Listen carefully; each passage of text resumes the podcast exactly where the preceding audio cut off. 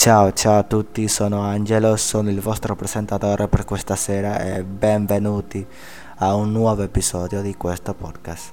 Ok, questa sera voglio parlare di una cosa che tutti sanno ma solo poche persone capiscono. E perché voglio parlare dell'amore? Semplice, perché questo è il mio podcast e io parlo quello che voglio. perché? Perché un cuore senza amore è un cuore senza voce. allora, cominciamo con l'episodio di questo podcast. Ok, iniziamo col dire che a volte le persone hanno bisogno di un po' di coraggio per portare avanti una relazione amorosa.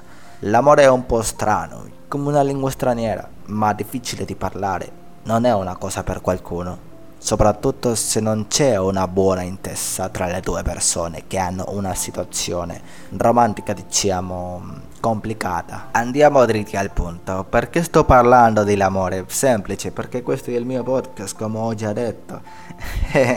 e perché sono stronzo e voglio chiederle scusa alla mia ex per tutta l'infelicità che l'ho fatto passare. L'amore è una cosa bellissima, ma non è per tutti, vero? Molte persone credono di sapere tutto quello che l'amore raffigura, ma la verità è che non tutti riescono a capire il significato reale di vedere con gli occhi dell'anima la bellezza interiore.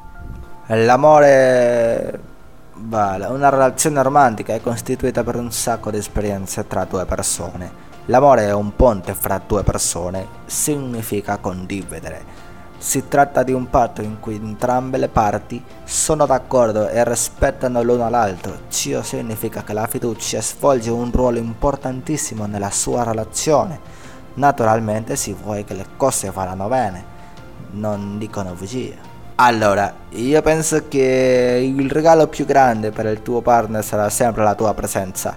Se il tuo partner le brillano gli occhi quando ti vede, bingo, è la persona indicata tu sei con la persona indicata perché ricordate che il regalo più sincero uh, che qualcuno può offrire sarà sempre il tempo che dedica solo e esclusivamente per te.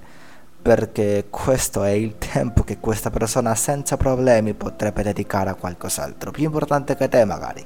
Allora la vita è troppo corta troppo breve. Vivi la vita come vuoi tu ma senza sparlare o ferire nessuno.